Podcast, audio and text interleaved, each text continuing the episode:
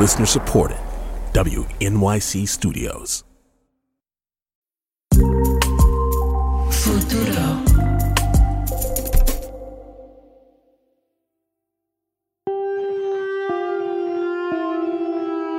Para Futuro Studios y WNYC Studios, yo soy Alana Casanova Burgess y esto es La Brega. Este es el track 6, Boricua en la Luna, La Distancia de la Luna, nuestro episodio de ficción. Hay un poema que se convirtió en canción. Se llama Boricua en la Luna. Fue escrito por Juan Antonio Corejer, de Ciales, el mismo pueblo que mi madre. Roy Brown lo musicalizó y lo cantó. Una mujer de Aguadilla vino a New York a cantar. Lo convirtió en una canción sobre no estar en Puerto Rico, como muchos de nuestros himnos. Pero el sentimiento que más transmite no es el anhelo de volver, sino el coraje desafiante de amarrarse a la puertorriqueñidad donde quiera que estés. Para mí es la canción diaspórica. Me pega duro cada vez que la escucho. El narrador nace en Nueva York, de padres boricuas que soñaban con volver. Es un sueño que comparte. La línea donde habla de tener la esperanza de regresar a Puerto Rico, el Puerto Rico de ensueño, lo confirma. Entonces, en la línea más famosa y repetida de la canción, hace una afirmación contundente sobre su puertorriqueñidad. Yo sería borincano, aunque naciera en la luna.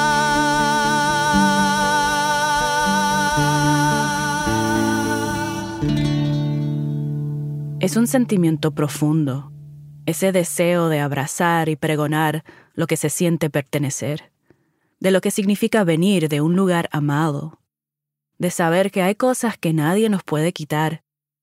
Y es un sentimiento que muchas personas reconocen, sean boricuas o no. Y por eso quisimos llevar esa idea al lugar más creativo posible. Así que para este episodio hablamos con el laureado escritor puertorriqueño Sergio Gutiérrez Negrón y le pedimos que imaginara un nuevo universo para Boricua en la Luna. Sergio nos dio una historia tan rica y sorprendente como el poema y la propia canción. No tienen idea de cuán emocionada estoy de compartirla con ustedes. Sin más preámbulo, aquí está, La distancia de la luna. Hi, Kelvin. This is Nanette from Jersey. I can't believe I was selected. I have sort of a personal question. Aló, sí, es Tomás de Cagua. ¿Qué es lo que haces todo el día de arriba? Hola, hola, Mayrin de Bayamón. Tengo una pregunta. Para comunicarse con Kelvin, el muchacho de la luna, uno tenía que apuntarse en la lotería que creó la agencia espacial como parte de su iniciativa de outreach y cruzar los dedos. A mí no se me dio, pero sí a ciento y pico de personas. Entre los seleccionados hubo gente de todo el mundo, pero la cantidad que provenía de Puerto Rico y sus diásporas fue significativa.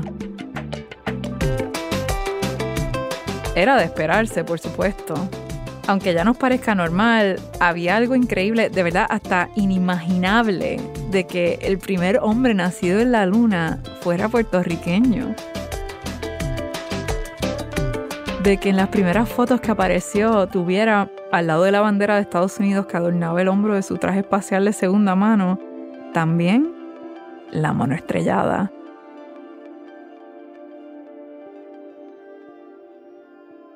Todos hemos visto los videos.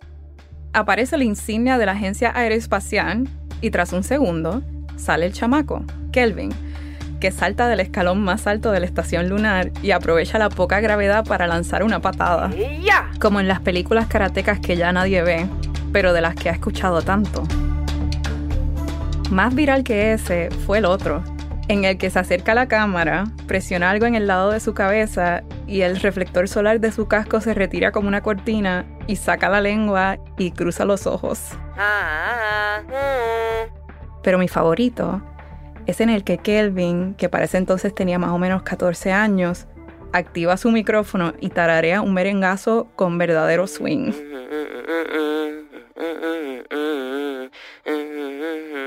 Por el delay de dos segundos entre la luna y la Tierra y por los efectos en el cuerpo de un traje tan pesado, la canción surge mucho después que el baile al que se entrega.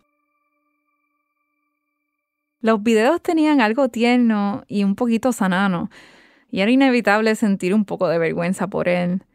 También un poco de pena. La luna, a pesar de que iba un siglo desde que el primer hombre la pisó, estaba tan, pero que tan vacía. Y el chamaco estaba tan, pero que tan solo. De un día para otro, la iniciativa de Outreach comenzó a fallar y la cosa se puso fea. La velocidad del troleo es mayor a la de la luz. This is so fake. We all know this is staged, man. Give it up. Mira Sailor Moon, hay quien te quiere y hay quien te usa. Esa gente mató a tu mamá y te dejaron allí arrollado. Why are we spending taxpayer dollars on an ungrateful fool who doesn't do crap for... I mean, is this guy even American? No es difícil imaginarse cómo se politizó el asunto. La iniciativa fue otro traspié en el mal manejo de una misión que había fracasado hace dos décadas. Hace unos minutos, la Agencia Interespacial confirmó que se registró una grave explosión en la nave lunar Juniper Tree. El Juniper Tree incluía la comandante Cintia Ramos Benítez, la primera puertorriqueña en liderar una misión. La Agencia Espacial anuncia que suspenderá los esfuerzos de población lunar a la luz de la pérdida de Juniper Tree. Diez años después, ya casi nadie se acordaba de la misión hasta que el mundo se enteró del niño en la Luna. La Agencia Espacial confirmó hoy la presencia de un niño de siete años, la primera persona nacida en el espacio exterior. Los sobrevivientes, con excepción del chamaquito Kelvin, estaban en las últimas. Habían logrado comunicarse finalmente con la agencia después de años de fracasos, motivados por la desesperación. Una fuente familiarizada con la operación le ha revelado a este medio que el joven es hijo de la comandante Ramos Benítez. Una serie de obstáculos burocráticos y políticos entorpecieron a la agencia, y cuando finalmente lograron enviar una nave no tripulada para proveer los recursos que habían pedido, solo quedaba el chamaquito. Y que desafortunadamente la comandante no se encuentra entre los sobrevivientes.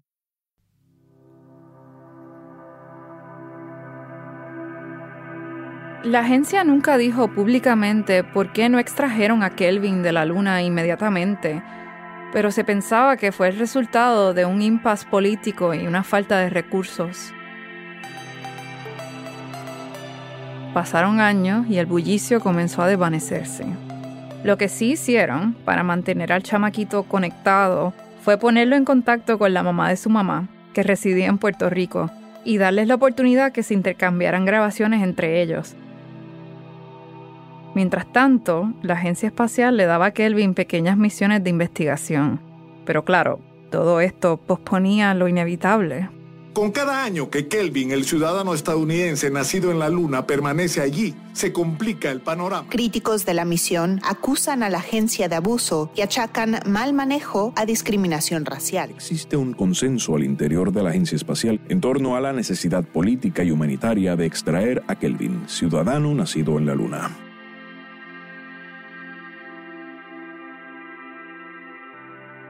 Mientras tanto, desde la luna, Kelvin lograba ver la inmensidad del espacio y el remolino azul y blanco de la Tierra. Entre la gente de la agencia, la mamá de su mamá y el paisaje lunar, su mundo era lo suficientemente amplio. No le importó mucho entonces cuando la agencia comenzó a limitar su relación con el público debido a toda la mala prensa. Ay, mijo, mi mamá decía, más vale estar solo que mal acompañado. Eso es lo que le había dicho su abuela en el mensaje que envió tras enterarse del fin de la iniciativa de Outreach. Y procedió a contarle, como lo hacía siempre, de su día. ¿Qué te estaba diciendo? Ay, sí, que tenía que ir al médico en la mañana, pero el tapón para San Juan estaba fuerte. Y para colmo, el calor me tenía mala. Llamé a la oficina y le dije que no llegaba. Cogí la primera salida que vi en la autopista y me metí a un mall que está por ahí. No sé si te he dicho que antes a estos moles la gente venía hasta para janguear, pero bueno, hoy está vacío, vacío, vacío. da una pena. Digo, no que yo esté aquí para irme de compras. Estoy acá por el frío del aire acondicionado. ¿Escuchas eso? Ese es el soundtrack de un mall. En fin, ahora seguro doy una vueltita más y me quedo pajareando en el teléfono hasta que den las 10 y baje el tapón. Las grabaciones solían llegar una o dos veces al día en paquetes que preparaba la gente de la agencia. La abuela de Kelvin, María Elena Benítez, siempre fue consistente con sus envíos. Cuando se enteró de la existencia de su nieto, lo integró en su vida como si siempre hubiera sido parte de ella. En sus mensajes, María Elena casi nunca tocó los temas que la agencia consideraba controversiales, los porqués, para qué, cómo, cuándo. También evitó mencionar a su hija, la mamá de Kelvin, y el hecho de que hubiera muerto allá arriba. En vez de eso, le hablaba sobre su día a día, su vida, su barrio. Juega para las criollas de Caguas. Y no sé si alguna vez te conté que cuando yo estaba en la escuela hace mil años. Entre los detalladísimos desgloses que hacía de lo que acontecía en su vida y los playlists que habían educado musical, aunque anacrónicamente a su nieto, también solía incluir grabaciones de su ambiente. María Elena presionaba el botón de grabar, le daba la bendición Dios te bendiga, nene. Y dejaba el teléfono corriendo. Habló de estas grabaciones en una de las pocas entrevistas que concedió. Soy María Elena Benítez. Soy la abuela de Kelvin. Tengo 76 años. Vivo ahora en Caguas, pero pasé un montón de años en el frío de Ohio y en Chicago. Soy ingeniera química. Era ingeniera, mejor dicho, porque estoy jubilada bien jubilada, gracias a Dios. Yo a él le envío grabaciones de todo, para que así sepa de dónde es él, de dónde era su mamá. La verdad es que se dio por accidente. Lo hice una vez y vi que le gustó. ¿Y cómo le digo que no? Kelvin la escuchaba en sus largas jornadas, y mientras recorría la superficie lunar, sus rugosidades y valles de polvo, sus fosas tectónicas, dorsas y cráteres, lo que llenaba el rumor del vacío espacial era el soundtrack de la abuela. Ay, nene, hoy tuve que ponerme a limpiar la casa que estaba hecha un cagadero. Era el sonido de la brisa recorriendo su casa. Del vecino cortando la grama el bajo de un carro que pasa con la música todo lo que da, demasiado rápido para la carretera.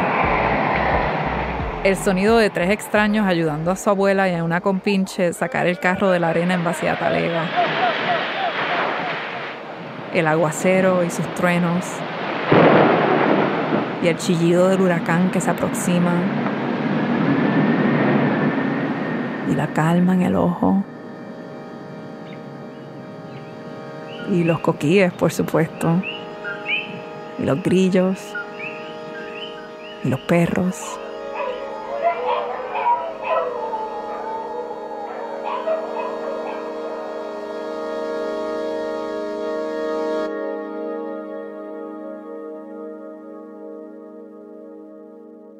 Aquellos sonidos habían impregnado el territorio de la luna de una manera tan sutil que la gente de la agencia había tenido que desarrollar un tipo de glosario, porque Kelvin intercambiaba los nombres preestablecidos de la geografía lunar por los que le había escuchado a su abuela.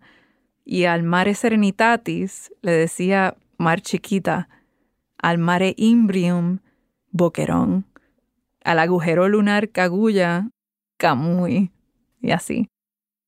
La agencia intentó estipular en algún momento que se usaran los nombres internacionalmente reconocidos, pero Kelvin, que en lo general seguía las reglas, había insistido. Yo soy el único que está acá, ¿ok? Y así me suena mejor. Y es que Kelvin tenía una relación particular con sus espacios. No había estado nunca en la Tierra, ni realmente la había visto de cerca, porque la agencia solo permitía el audio por cuestiones de bandwidth, según decían. A pesar de ello, la verdad era que las miles de grabaciones que le había enviado la abuela le eran suficientes.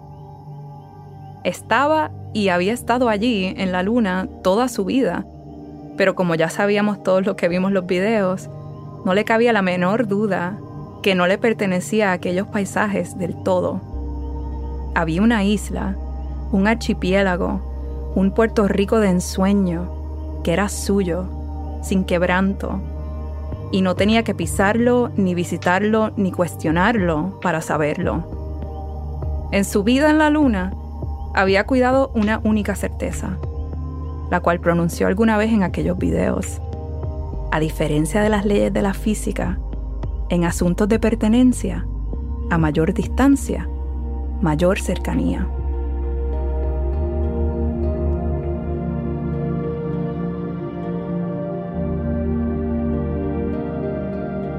A continuación, Kelvin recibe una llamada desde la Tierra. Esto es la brega.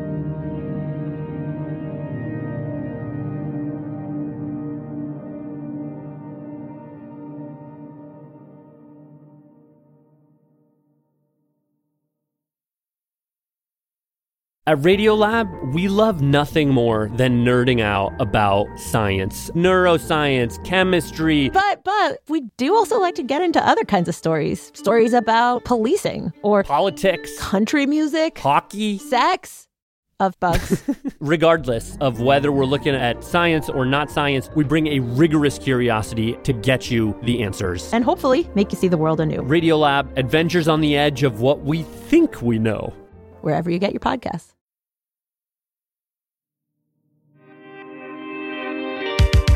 Que la que corillo. Esta es Ana Macho y tú estás escuchando La Brega.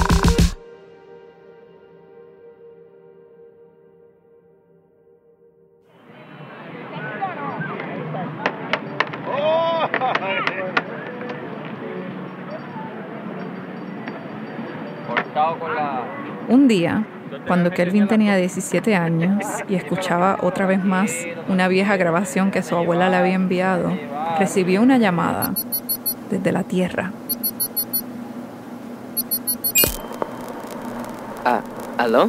¿Hablo por aquí? Ah, ¿Así? Uno, dos, Au. uno, dos. ¿Ya? ¿sí?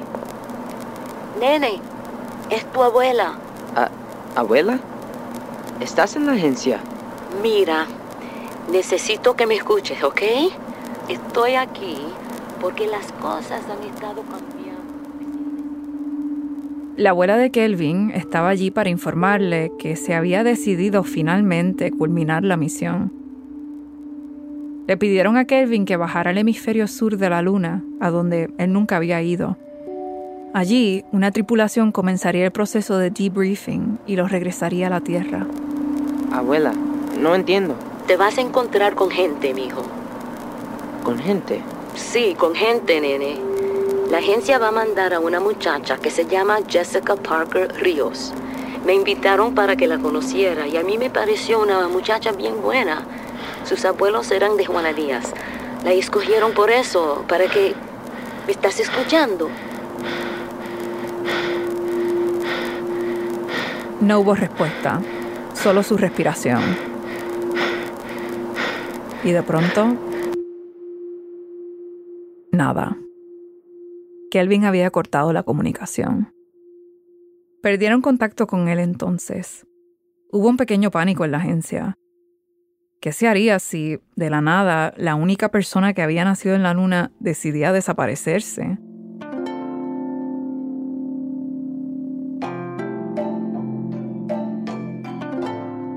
Es fácil ver retrospectivamente en qué fue que la agencia se equivocó. De estar tan expuestos a Kelvin, en contacto con él, perdieron de vista lo raro que era todo. O sea, había un chamaco que había pasado toda su vida en la luna. Un chamaco que jamás había visto otro niño o niña. Un chamaco que había perdido a todas las personas a las que alguna vez quiso. Que nunca había sentido ni una brisa ni el sol quemarle los hombros. Creo que por eso malinterpretaron algo básico. Se les escapó que para Kelvin la certeza de su pertenencia de su puertorriqueñidad, digamos, no anulaba el hecho de que la luna fuera también hogar. Que en donde nosotros veíamos solo grises, él apreciaba contrastes. Y ahora había huido hacia las profundidades de su luna mientras las noticias de su desaparición se filtraron a la prensa. Una fuente anónima ha confirmado que la agencia espacial ha perdido contacto con Kelvin, el joven nacido en la Luna. La comisionada residente de Puerto Rico exige una vista pública y el fin a lo que llamó una negligencia que ya raya con lo criminal.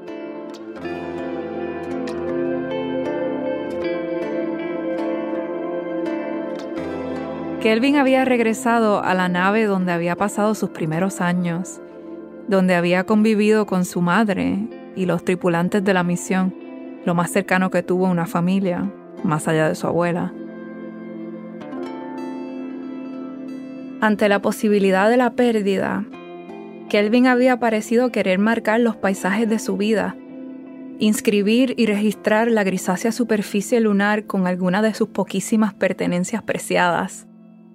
Intentaba, a su manera, remediar el hecho de que al repertorio humano le faltaran rituales particulares para decirle adiós a los espacios que habitamos y que nos habitan.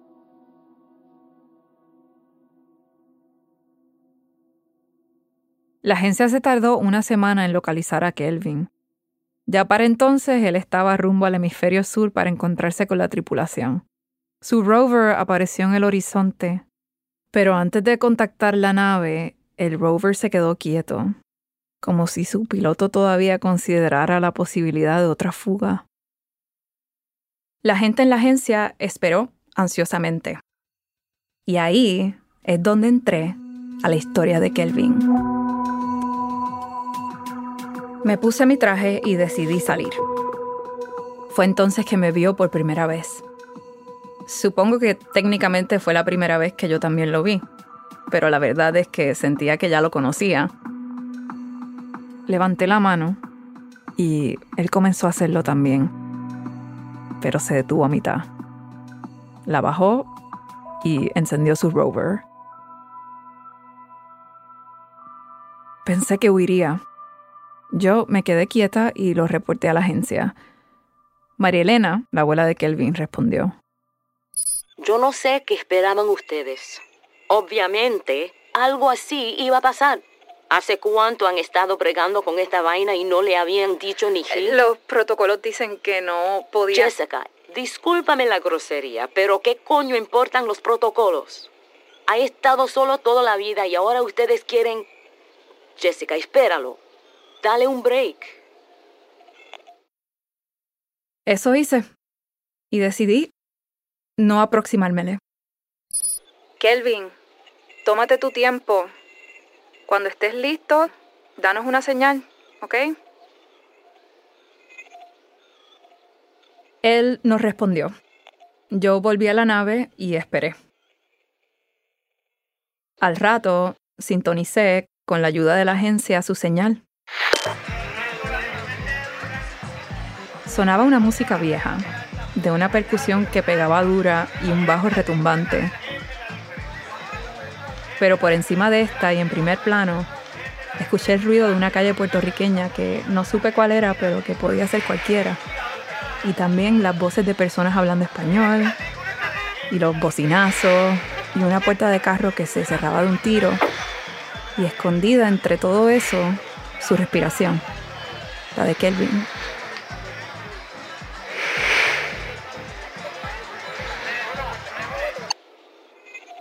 ¿Estás ahí? ¿Verdad? Eh, sí.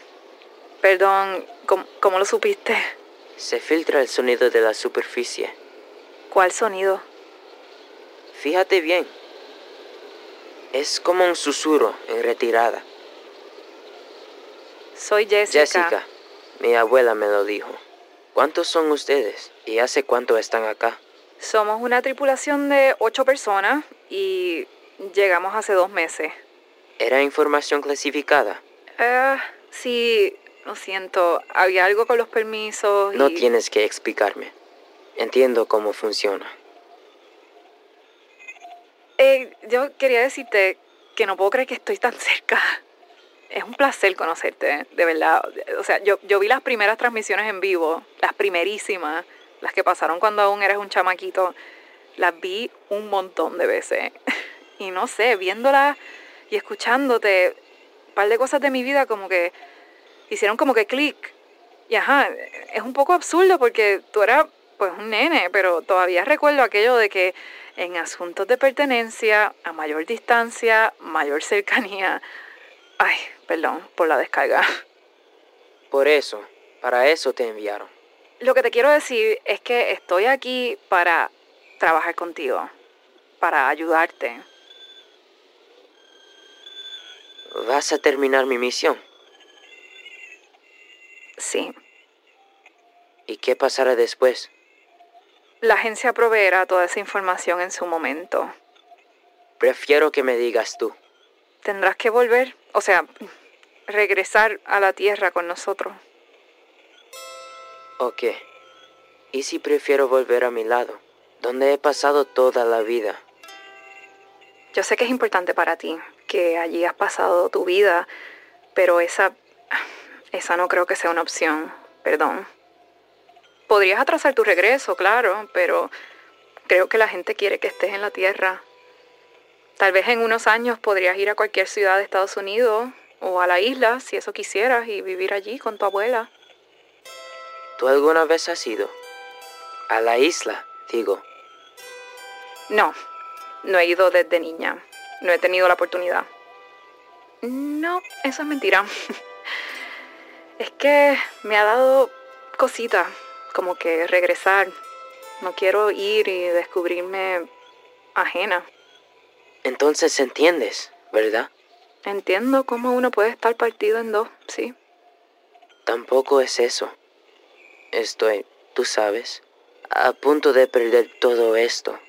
Y, y no sé qué va a pasar. ¿Cómo hace la gente para bregar con tantos lugares perdidos sin, no sé, hundirse? Le dije que no lo sabía. Y después de eso, Kelvin no añadió nada más.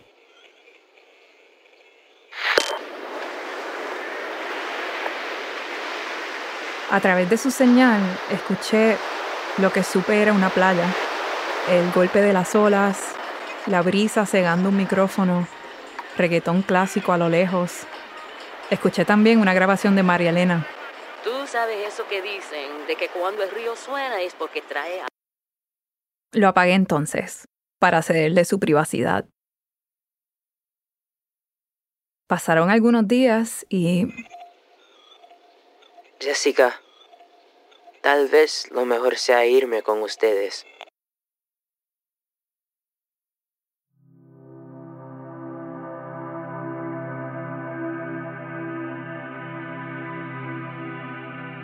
Lo acompañé en sus últimos recorridos por la superficie lunar y hablamos. Gran parte de nuestras conversaciones contaron de mis preguntas y de él compartiendo todo el conocimiento que había adquirido viviendo allí, siendo el primogénito de la luna. Entendí también por qué rebautizó la geografía lunar con nombres isleños. Lo supiera o no, Kelvin había descubierto algo básico sobre la relación de los humanos con el entorno. Había aprendido que siempre estamos en más de un lugar a la vez, que los espacios que ocupamos en cualquier momento siempre están ya marcados por todos esos otros que extrañamos, soñamos, añoramos.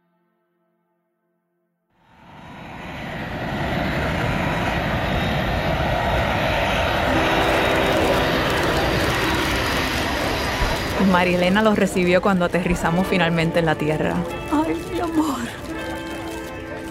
Y estuvo con él en el largo proceso médico que siguió, las terapias que lo aclimataron a las cosas del mundo, las constantes visitas de médicos, los aislamientos. Y estuvo con él cuando finalmente le dieron el visto bueno para que se mudara con ella a la isla. Y allá escuchó, ahora sin filtros, los sonidos que lo habían habitado.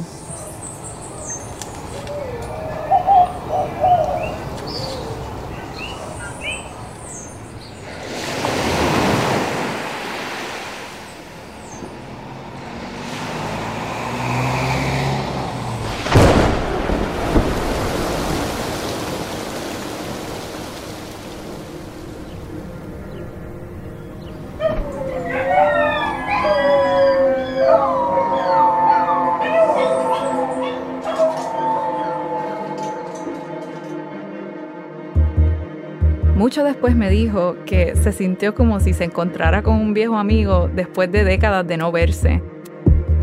Estaba donde tenía que estar. Entrame la compra, que la dejé en el baúl del carro. Te traje las frutitas que te había mencionado, los amores. ¿Las cositas anaranjadas?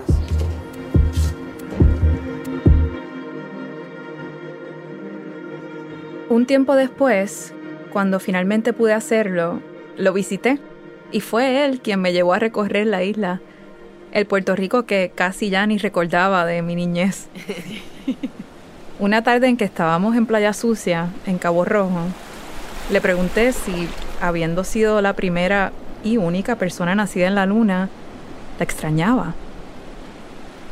Él tiró de sus hombros y después de un largo silencio repitió aquella certeza que había descubierto de chamaquito.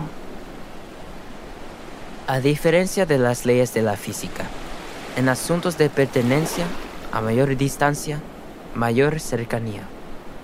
Creo que nos reímos. Él se puso de pie y caminó a darse un chapuzón en el agua. Estaba nublado y como era día de semana, no había nadie en la playa.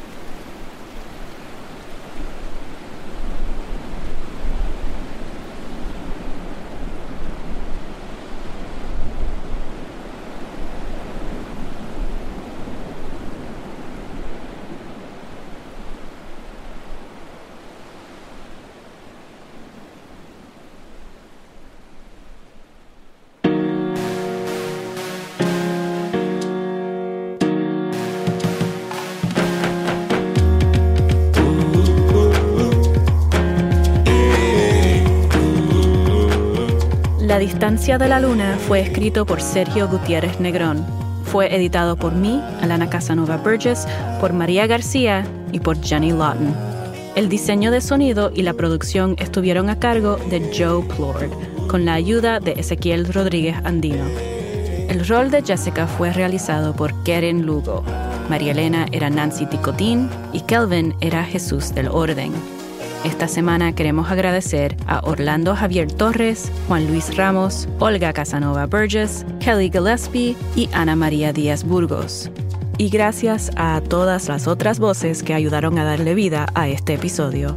Rebecca Ibarra, Jasmine Garst, Nicolás Lucar, Natalia Ramírez, Fabiola Galindo, Mariela Murdoco, Benjamín Torres Cotay y Víctor Ramos Rosado. El arte original para este episodio es de Fernando Norat. Y el equipo de La Brega incluye a Ginny Montalvo, Ezequiel Rodríguez Andino, Joaquín Cutler, Liliana Ruiz, Tasha Sandoval, Mark Pagán, María García, Víctor Ramos Rosado, Juan Diego Ramírez, Marlon Bishop y Jenny Lawton. Istra Pacheco y María Soledad estuvieron a cargo de verificación de datos esta temporada. Nuestro ingeniero de sonido es Joe Plord. Nuestro tema es por IFE. La música original es de Balloon. Puedes escuchar toda la música que aparece en este episodio y en esta temporada en nuestro Spotify playlist. Tenemos un enlace en las notas del episodio. Y no olvides darle like para guardarlo en tu biblioteca porque irá creciendo cada semana. Esta temporada de La Brega existe gracias a The Mellon Foundation. Yo soy Alana Casanova Burgess y para la próxima semana nos vamos para plaza. Bye.